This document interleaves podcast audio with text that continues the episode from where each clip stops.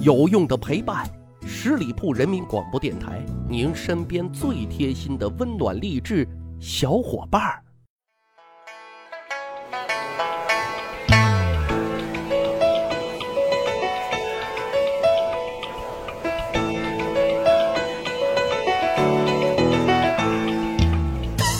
去扒历史，增长见识，密室趣谈，我是大汉。对于皇帝的媳妇啊，我们简单的去勾勒她的形象，除了气质好、长相家世标准配备之外，温淑贤德估计啊也应该是基本的素质了。但是各位，如果皇帝的媳妇儿是一枚戏精，那你就懂得了啊，温如贤德那可就不一定了啊。这个东晋孝武帝司马曜啊，算是一个比较有作为的皇帝了啊。但是事业的成功不能证明自己婚姻的幸福呀，尤其是刚执政的时候，心里那一个苦啊。他刚继位的时候啊，是一个娃娃皇帝，只有十一岁，所以很多事儿他都得听皇太后的，男大当婚，女大当嫁，皇帝呢也不例外。古代。结婚都早，十四岁的时候啊，朝廷上上下下就开始给这个娃娃皇帝啊寻找一个好媳妇了。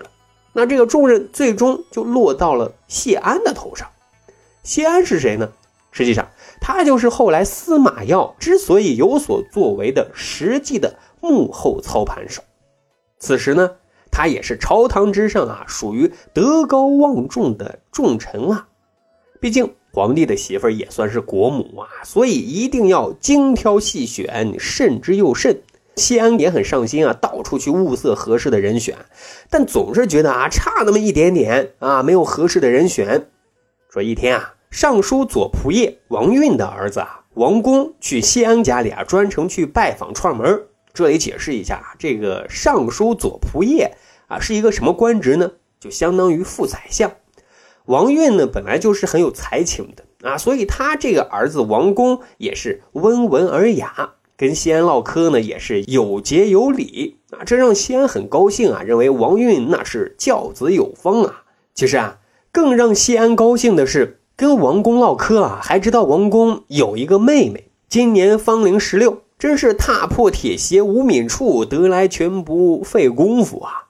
有王运这样一个大学士言传身教，王运家的这个小姑娘啊，就可以直接纳入皇后的考察人选了啊。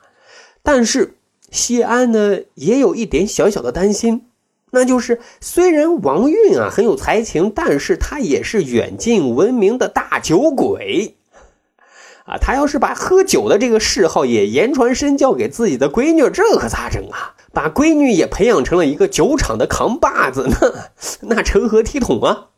于是呢，他就派人啊，暗暗的去打探打探。嗯，还好啊，反馈回来的结果是家教挺严，小女儿啊是滴酒不沾。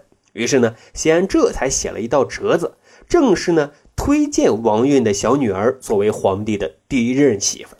啊，皇太后看完之后啊也很满意，皇帝司马曜哎也觉得还不错。于是呢，选定良辰吉日，皇帝大婚，王运的小女儿啊，正式荣升为皇后了。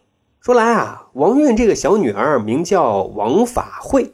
你起初的时候啊，刚当上皇后，哎，确实挺聪慧的，知书达理，温贤淑德，在司马曜这一块，还受宠了一段时间。可是后来啊，司马曜一忙，嗯，就顾不上她了，她呢，心里空落落的。啊，就开始显露本性，开作了。怎么作呢？那可真是怕什么来什么呀！喝酒啊，喝大酒啊！一定有小伙伴说啊，不对呀，前面不是说滴酒不沾吗？怎么现在还喝大酒啊？哈，解释这个问题啊，我只能说基因遗传吧。有一次啊，皇后品尝了美酒的味道之后，就一发不可收拾了。老爹王运好酒量。小女儿王法惠那也是好酒量，可就是啊，这个酒品不太好，爱耍酒疯啊，经常是撒泼蛮横、傲慢无礼、无事生非。哎，还有好几次啊，直接呕吐到人家司马曜的身上啊，司马曜满脸嫌弃啊，很无奈、很无助，但是呢，还苦苦婆心的啊，劝了好几次。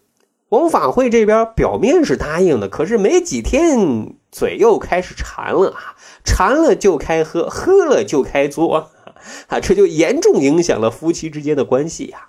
司马曜为此啊，真的很头疼，很上火的。最后，嗯，他找出了一个杀手锏，就是把老丈人王运赶紧啊召进宫来，让他管教管教自己的闺女。老丈人王运一看是这情况，吓得啊，赶紧给皇帝女婿赔礼道歉啊，一顿猛磕头啊。还好司马曜用的这招还挺管用的啊，王法会嗯明显消停了很多啊。但是咱说句实在话啊，王法会喝大酒，其实也不能全怪他，因为他其实喝的不是酒，是寂寞呀。因为司马曜也很花心的。而王法会花季般的年纪，却经常独守空房，那也只能用酒解忧啊。所以最后年仅二十一岁就因病郁郁而终了。故事说到这儿啊，我们也得好好说一说司马曜。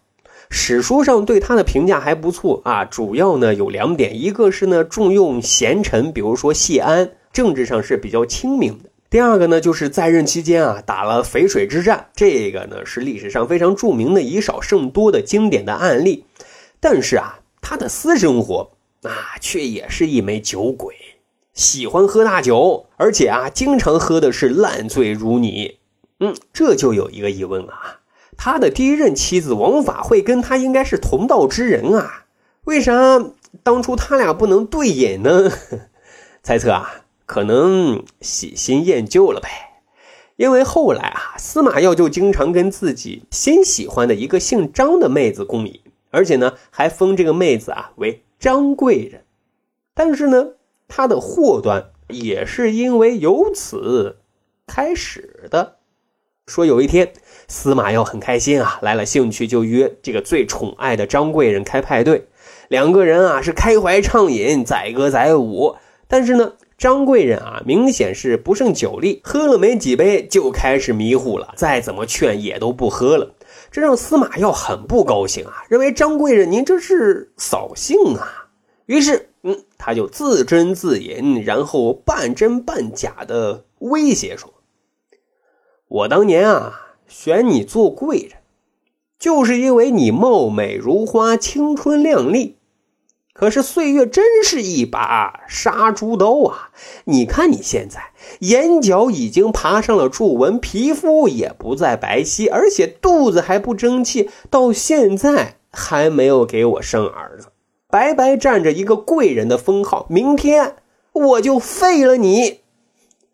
不过他说完之后啊，他自己先废了，呕吐一地，然后醉酒不醒啊。而这个时候啊。张贵人已经彻底的被吓醒了，回味着原来对自己如此体贴的老公，竟然说要废了自己，这简直就是晴空霹雳呀！她觉得自己很委屈啊，她把一切都献给了这个以为可以终身依靠的男人，而这个男人竟然因为自己不喝酒，嫌弃自己慢慢变老，就要废了自己，将自己打入冷宫。他想不通。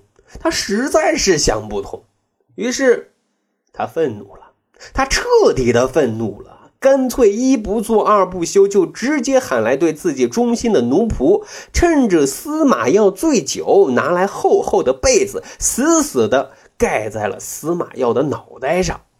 就这样啊，司马曜活活的就被给捂死了，哎，就成了千古奇案。试想一下。要废掉张贵人，猜测啊，也许就只是司马曜酒后的胡言乱语，但却因为此自己死于非命。嘿，估计九泉之下呀，司马曜这兄弟啊，也老委屈了吧？看来啊，这个故事告诉我们：酒不言多，尽兴就好，否则啊，欲哭无泪啊。十里铺人民广播电台，长见识，长谈资。这里啊是密史趣谈，咱还有一个趣吧历史的小分队。如果您对历史边角料很感兴趣，欢迎大家关注十里铺人民广播电台的公众微信账号，然后回复数字一就可以添加大汉的个人微信。经过简单审核之后啊，我就会邀请大家进入这个小分队当中，咱就可以谈天谈地，聊历史段子。本期节目就是这样，感谢您的收听，咱啊下期再会。